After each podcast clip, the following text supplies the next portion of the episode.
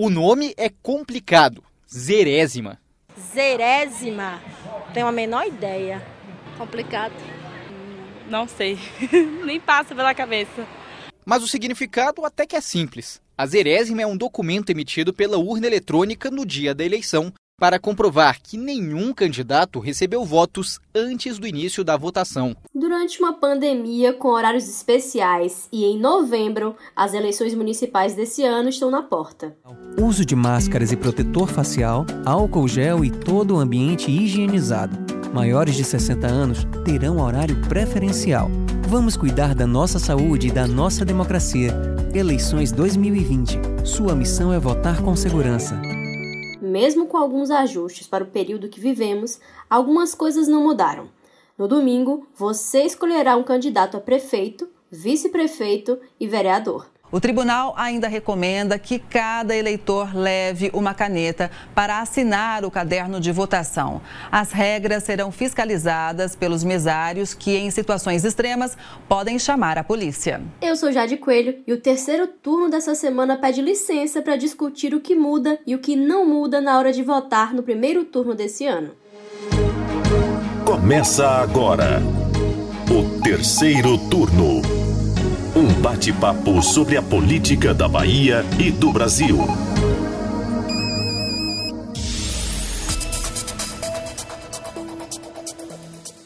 Apresentam comigo o podcast de política do Bahia Notícias os repórteres do site Ailma Teixeira. Oi, oi. E Lucas Arraes. Vamos lá, Jade. Está chegando o dia e a hora de escolher quem vai ocupar as cadeiras de prefeito e vereador pelos próximos quatro anos nos 417 municípios baianos. A pandemia da Covid-19 fez algumas mudanças, na verdade forçou algumas mudanças, e a eleição desse ano foi prorrogada. O primeiro turno acontece nesse domingo, dia 15 de novembro, e o segundo turno ficou marcado para o dia 29 de novembro. A Ilma, para lidar com os perigos da pandemia da Covid-19, o TSE definiu um protocolo de saúde para as eleições municipais desse ano. Que cuidados foram esses?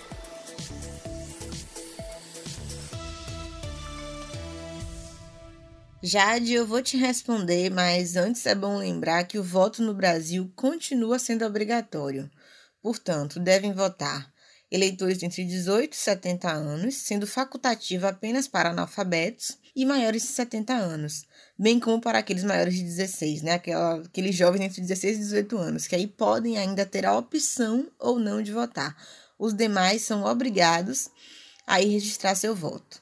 Dito isso, para que todo mundo possa votar, o Tribunal Superior Eleitoral lançou um plano de segurança sanitária para as eleições municipais desse ano. E nesse plano, o tribunal estabeleceu um protocolo com medidas preventivas para os eleitores mesários.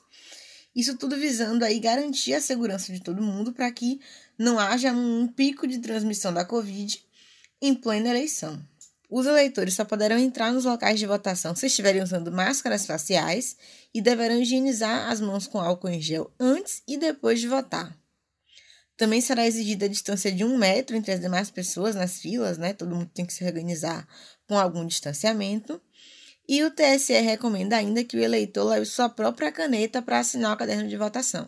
Eu essa semana conversei com uma infectologista que sinalizou para mim a importância desse distanciamento e para ela a aglomeração na entrada e na saída da votação é o que gera o maior perigo aí de contaminação da Covid-19 e é o fato para que os eleitores devem estar mais atentos. O maior problema são nas aglomerações de entrada e saída. Uhum. Então, tem que prestar bastante atenção quando estiver chegando lá no, no local da votação, é, evitar o contato próximo entre as pessoas, fazer uma fila com distanciamento. Na hora que chegar, inclusive, é, se for precisar, é, entrando em contato, né, quer dizer, entregar o documento, que eu vi que o TSE algumas vezes possa ser que precise, outras não. Uhum. Higieniza as mãos em seguida e na hora da votação, que você tem que é, é, tocar lá no aparelho, tem que higienizar as mãos também logo depois de fazer, de dar o voto. Uhum. E Na saída, a mesma coisa. Tem que evitar aglomeração. Sair logo com o ambiente aberto, evitar contato próximo das pessoas. É, e tem outra figura que vai ser bastante importante nas eleições desse ano, que são os mesários, né? O TSE fez uma campanha extensa até para tentar chamar mais pessoas para serem mesárias de forma voluntária. E falando um pouquinho do trabalho deles, cerca de 2 milhões de pessoas vão atuar como mesários nas eleições desse ano, e essas pessoas elas deverão trocar as máscaras de proteção a cada 4 horas. Além disso, o TSE recomenda a manutenção de distância de um metro entre os eleitores e os mesários, também que essas pessoas elas mantenham as mãos limpas, usando aí o álcool em gel constantemente. Como a Ilma já disse, a votação esse ano segue obrigatória. Só que, devido à pandemia, né, os eleitores e os mesários que estiverem com sintomas da Covid-19 não devem comparecer ao local de votação. A orientação é para que depois a ausência seja justificada na Justiça Eleitoral. Lembrando aí, os sintomas incluem sintomas de resfriado comum, como coriza, nariz entupido, e aquele sintoma mais grave que é a falta de ar e a tosse. Então, se você apresentar qualquer um desses sintomas, evite sair de casa e, por favor, não vá votar. Justifique o voto depois. Mas dando seguimento aqui, o TSE informou ainda que vão ter cartazes ilustrativos com o passo a passo da votação em todas as sessões eleitorais para orientar os eleitores. Os equipamentos de proteção que serão usados nas eleições foram doados por 30 empresas privadas. É uma coisa interessante da gente comentar, né? No total foram arrecadados 9 milhões de máscaras descartáveis, 100 mil litros de álcool em gel para os mesários, 2,1 milhões de marcadores de distanciamento no chão 1,8 milhão de viseiras plásticas e 1 milhão de litros de álcool em gel para os eleitores. É, todos esses protocolos eles foram endossados e apresentados pelo presidente do TSE, o ministro Luiz Roberto Barroso, e eu destaco aqui que durante esse pronunciamento, eh, o ministro focou que não existe uma segurança sanitária absoluta para evitar a contaminação nos locais de votação. No entanto, o TSE deve atuar para diminuir esses riscos, para garantir a votação de todas as pessoas. Então, dentro desse escopo de ações também, o TSE, o TSE decidiu estender um pouquinho, no caso, adiantar um pouquinho os horários de votações e está incentivando que as pessoas do grupo de risco da Covid-19 votem nas sessões eleitorais pela manhã, das 7 da manhã às 10 da manhã. Eu acho importante a gente sinalizar aqui também quem é que faz parte desse grupo de risco. Principalmente os idosos, que são as pessoas que a Covid-19 se manifesta aí de forma mais grave e, infelizmente, são aqueles que mais morrem por causa da infecção. Além disso, tem as grávidas e as pessoas com comorbidades, que são aquelas doenças crônicas, é exemplo aí da hipertensão, da diabetes.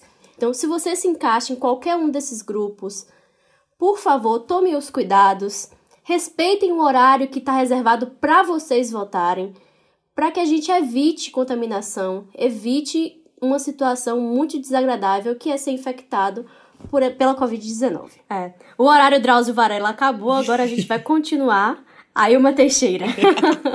então, para garantir o distanciamento nos locais de votação, o TRE Bahia vai marcar o chão com fitas para a formação de filas e também vai realizar a desinfecção nas mãos dos eleitores. Então, certamente vai ter um funcionário ali, né, passando álcool, acompanhando o funcionamento para garantir, tentar garantir que não haja aglomeração nem desobediência a essas regras. E retomando a questão da máscara, o eleitor só poderá retirar o equipamento de segurança no momento em que for entregar o RG, para que possa ser identificado pelo mesário. E aí, outra novidade fica por conta do comprovante de votação, poderá ser retirado pela internet. É, nessa questão das máscaras, aí, a gente vê que é um, é um debate que infelizmente está politizado, né? Não só no Brasil, como no mundo, no mundo inteiro. Nos Estados Unidos a gente tem um movimento anti-uso de máscaras também. Aqui no Brasil a gente tem deputado que ostenta seu atestado médico em que diz que não pode usar máscara porque isso dá dor de cabeça, enfim, esse tipo de groselha.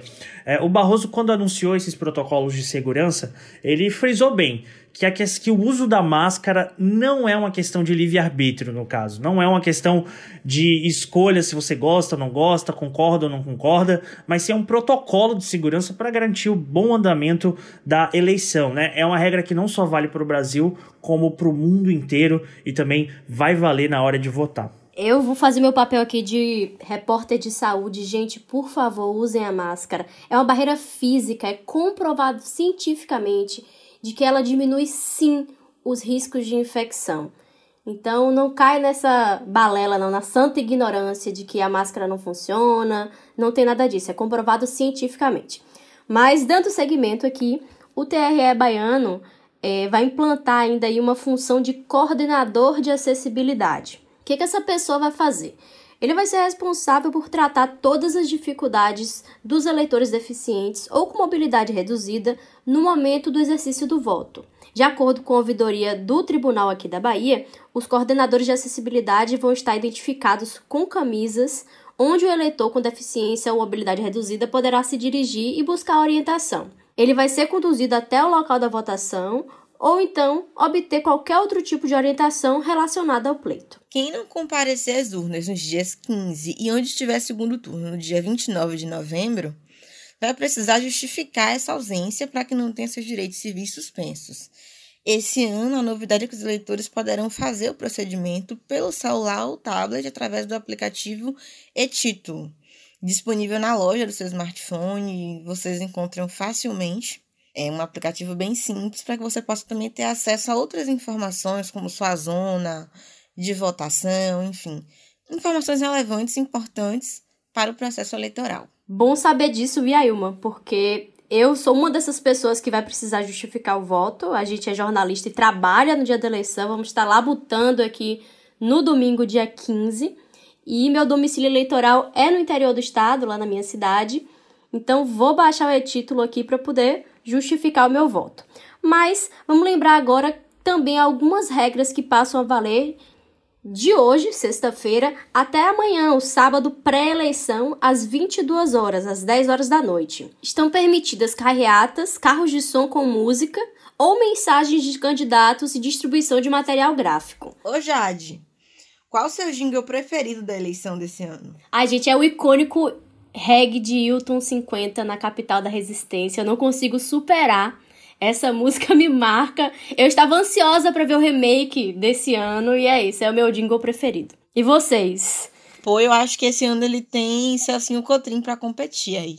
Eu acho que Celcinho disputa bem o pequeno trecho que aparece dele na TV. E claro, a música de Bruno Reis, gente, já aprendi todinha que foi plagiada, né? A gente até publicou uma matéria essa semana, Lucas Arraes, inclusive, que um candidato plagiou a música de Bruno. Verdade, é o grande mercado de plagiadores de jingle, talvez podia ser outro tema do terceiro turno no futuro. Né? Agora sim, não é, não é da Bahia, mas eu preciso fazer uma menção honrosa aqui ao já clássico Paulo Barreto e o irmão, porque foi sucesso no Zap, toda hora recebo esse, esse negócio, assim, sucesso. Candidata à música da eleição 2020 do lado de O Homem Disparou também. Né? vai ganhar de novo.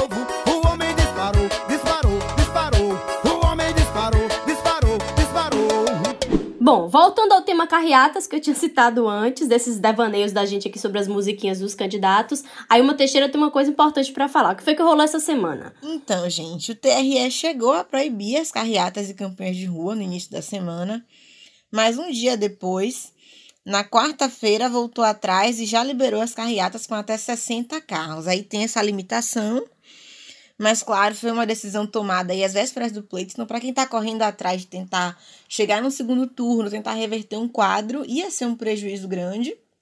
Então, a pressão fez o TRE né, repensar e hoje, a gente está gravando na quarta-feira.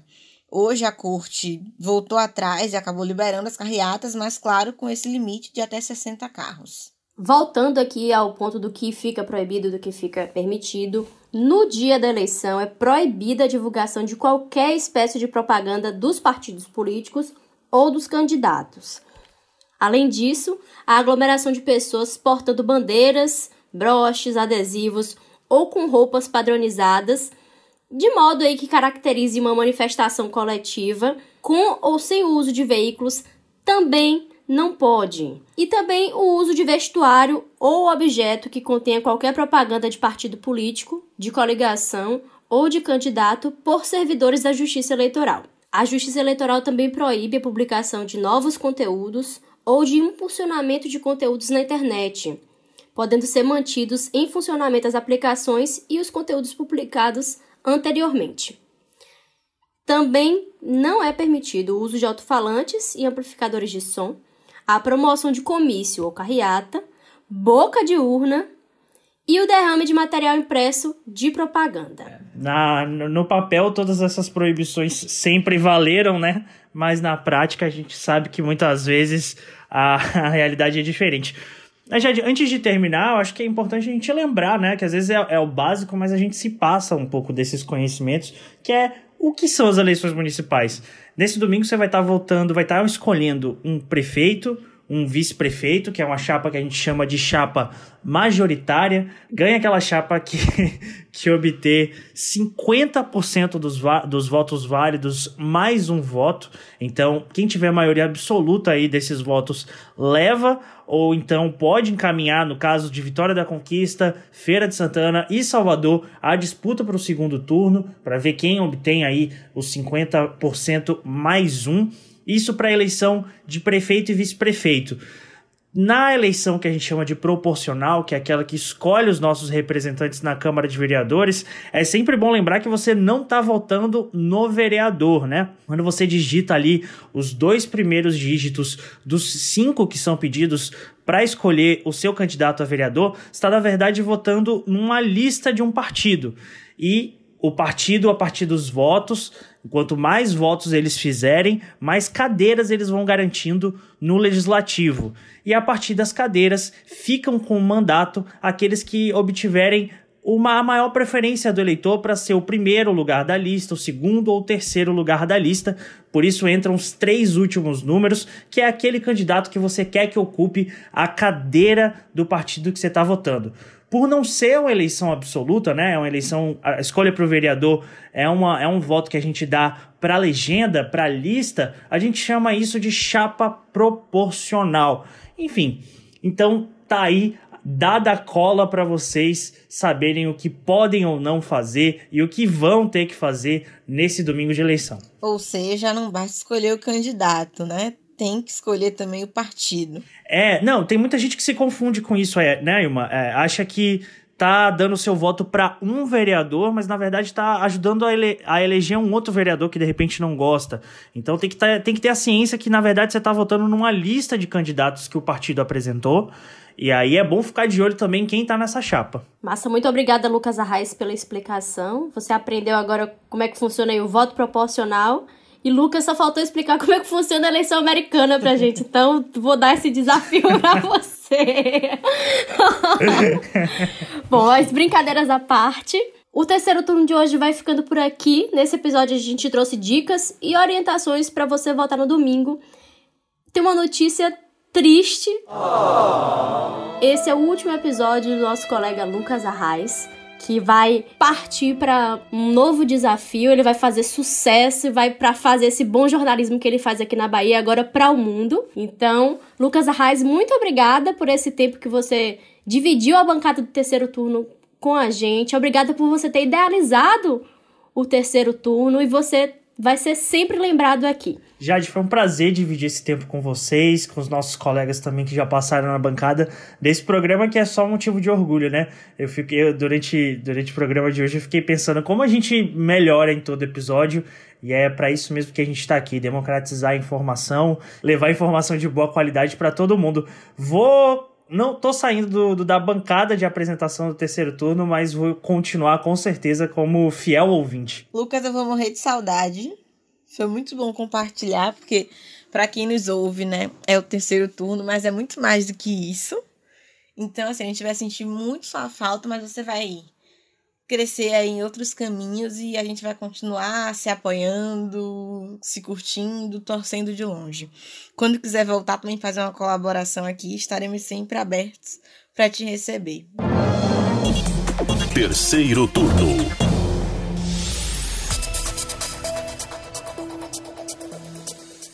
Antes da gente ir, só um recadinho, pessoal. Essa semana é, eu fiz uma colaboração com o Midcast, que é um podcast sobre política também. Eles têm uma abrangência de assuntos nacional e aí estão fazendo um panorama de eleições nas capitais. Eu fui a correspondente de Salvador. O episódio saiu no dia 7 de novembro, no último sábado. Vocês podem ouvir lá 15 minutinhos, dando um pouco do panorama de quem são os candidatos, né? Como eles chegaram até esse pleito, o que a gente pode esperar também dessa eleição, que parece se definir pelas pesquisas, né? Num, para, para um primeiro turno. Mas é isso, vocês podem me ouvir lá e ouvir o terceiro turno também, que a gente fala bastante aqui. Um beijo, até semana que vem. Bom, e conta pra gente o que, é que você achou do terceiro turno de hoje. Manda uma mensagem para o Twitter do Bahia Notícias ou poste seu recado em qualquer rede social usando a hashtag Terceiro Turno BN.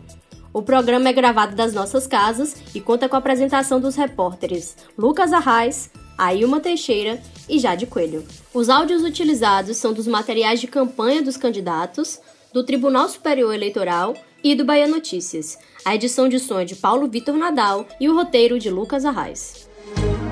Você ouviu o terceiro turno, o seu podcast semanal sobre a política da Bahia e do Brasil.